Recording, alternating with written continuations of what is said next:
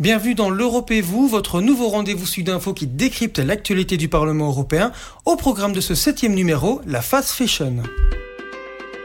Sudinfo présente L'Europe et vous un programme au cœur de l'actualité du Parlement européen. Cédric Beaufaille. Faut-il une autre mode pour un autre monde? L'avenir du textile et de ses substances toxiques dans les vêtements au menu de ce septième numéro de l'Europe et vous. Pour en discuter avec nous, Saskia Bricmont, bonjour. Bonjour. Vous êtes députée européenne écolo et membre du groupe des Verts. Euh, une autre mode pour un autre monde? Je pense que c'est un sujet qui vous tient à cœur C'est un sujet qui me tient énormément à cœur. J'ai toujours euh, été fort attirée par le textile en général, mais euh, le textile a aussi un, un impact social-environnemental énorme, et donc c'est pour ça que j'allie ma passion à mon combat politique. Alors, quelle est la problématique de, de départ de cette fast fashion? Donc la fast fashion, euh, ça fait référence à l'industrie euh, de la mode et le fait que euh, la plupart des grandes marques qui vendent les vêtements en Europe et qu'on a l'habitude d'acheter ont une chaîne de production très longue jusque dans les pays comme le Bangladesh, l'Indonésie, le Vietnam, la Chine. Et donc nos vêtements sont produits pour la plupart dans ces pays-là selon des normes sociales et environnementales parfois inexistantes, voire très faibles. Ça veut dire que très souvent, les salariés, majoritairement des femmes dans le secteur textile, sont très mal rémunérés, une moyenne de 32 euh, cents de l'heure pour des journées de minimum 12 heures par jour avec des heures supplémentaires qui ne sont pas toujours rémunérées. Et puis euh, avec des produits des substances des produits chimiques qui sont euh, pour la plupart interdits sur le marché européen qui sont encore autorisés là-bas qui polluent à la fois l'environnement mais aussi la santé de ces travailleuses euh, et, et, voilà, au global, l'impact social environnemental est énorme et puis ces vêtements reviennent ici. Vous utilisez le terme de fast fashion en comparaison évidemment avec le, fast food. Hein. Euh, ce n'est pas un terme un peu trop fort. Euh, il n'y a que les grandes enseignes qui sont pointées du doigt. Eh bien, effectivement, c'est vrai que moi je dis souvent que la fast fashion est à la mode, ce que le fast food est à l'alimentation. Pourquoi on dénonce le fast food Fast food, c'est aussi pour son impact environnemental et sanitaire. Le fait que c'est une nourriture transformée, industrielle, qui n'est pas bonne pour la santé. Donc il faut vraiment essayer euh, de la consommer avec grande modération. Et on veut rétablir des circuits courts alimentaires, de la nourriture euh, saine pour euh, le corps et pour l'environnement. C'est la même chose dans le textile. Le fait que ces vêtements sont produits avec des substances chimiques, eh bien, euh, on les porte, nous aussi, consommateurs européens, on porte ces vêtements sales.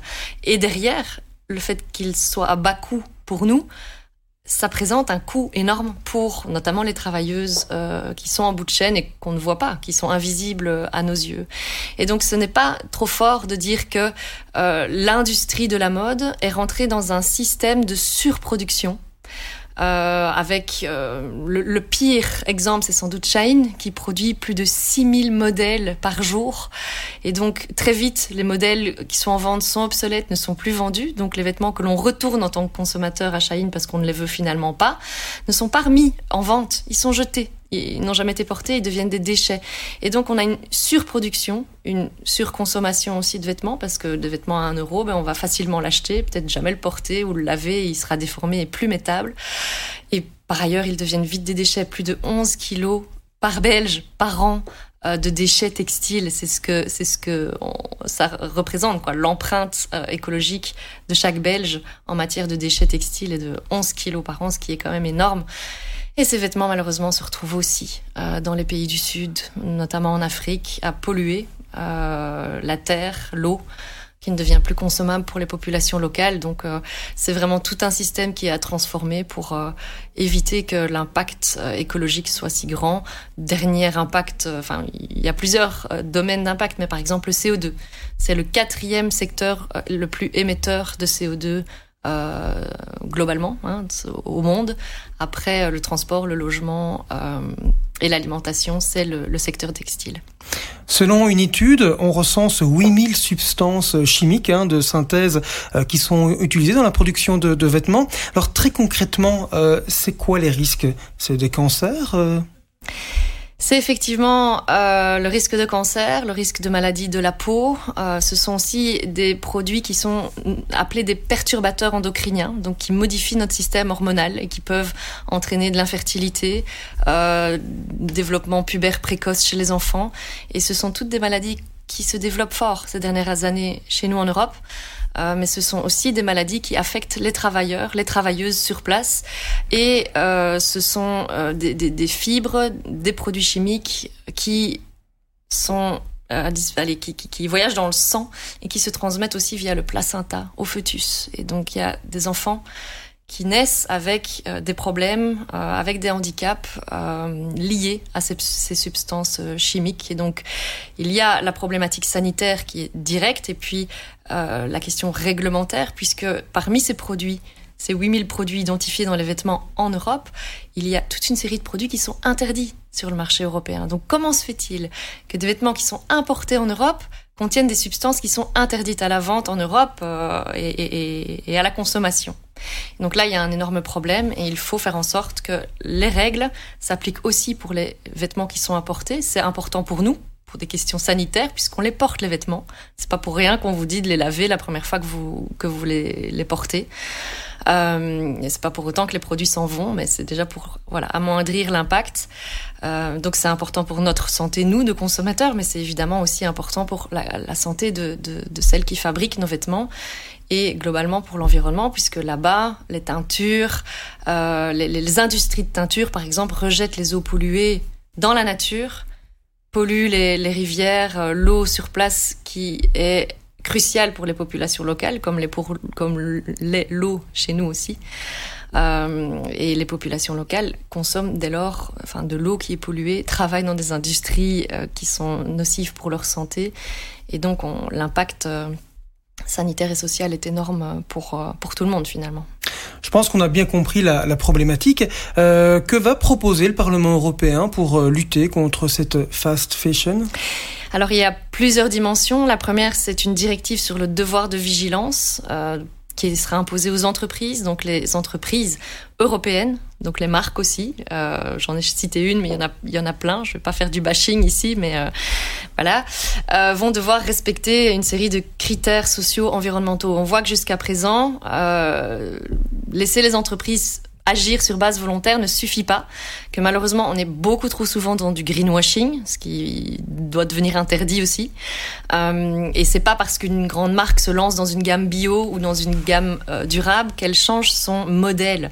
Elle reste dans une logique industrielle de production et de, consommation et de changement de, rapide des collections, avec à la clé aussi des déchets. Donc il y a cette directive sur le devoir de vigilance qui va s'imposer aux entreprises avec des critères sociaux, environnementaux euh, des obligations sociétales qui vont s'imposer aux entreprises. Aux entreprises et à leurs sous-traitants jusqu'au bout de la chaîne, jusqu'au Bangladesh, jusque dans nos pays, euh, dans les pays qui, finalement sont nos pays producteurs. Il y a euh, un autre travail en cours au niveau européen. La Commission européenne vient de proposer une directive sur l'éco-conception des produits. Donc ça, c'est important aussi. C'est que dès le départ, nos vêtements soient pensés, soient fabriqués de telle manière à ce qu'ils puissent être récupérer, réutiliser, recycler. Euh, donc c'est ça l'éco-conception, c'est de réfléchir de A à Z le produit pour qu'il ne devienne plus un déchet à la fin, mais une nouvelle ressource pour soit réutiliser ça dans le secteur textile ou à d'autres fins. Parce que malheureusement les fibres mettent des années à se désagréger et polluent la terre, la mer, euh, les eaux. Euh, c'est déjà le cas aussi euh, pendant les lavages. Hein, dans le cadre de, de, des cycles de lavage, il y a des fibres qui repartent dans l'eau, donc des particules de plastique synthétique qui polluent nos océans et, et ce qu'ils contiennent. Et donc, c'est vraiment penser le produit de manière écologique dès le départ. Ça, c'est aussi une directive qui est en cours. Donc, vous voyez qu'il y a des travaux à l'international pour faire en sorte que toute la chaîne de valeur soit plus propre, finalement, que nos vêtements soient plus propres de A à Z. Et pour ce qui est produit en Europe, qu'il y ait aussi des règles de, de, qui respectent une économie circulaire, donc de faire en sorte qu'il y ait moins de ressources qui rentrent, que ce qui est fabriqué soit fabriqué de manière écologique pour qu'il y ait moins de déchets à la clé aussi. Une troisième dimension, et il y en a d'autres, mais je vais me limiter à, à, ces trois-là, c'est euh, un instrument qui va interdire le travail forcé. Donc les pas interdire le travail forcé, malheureusement.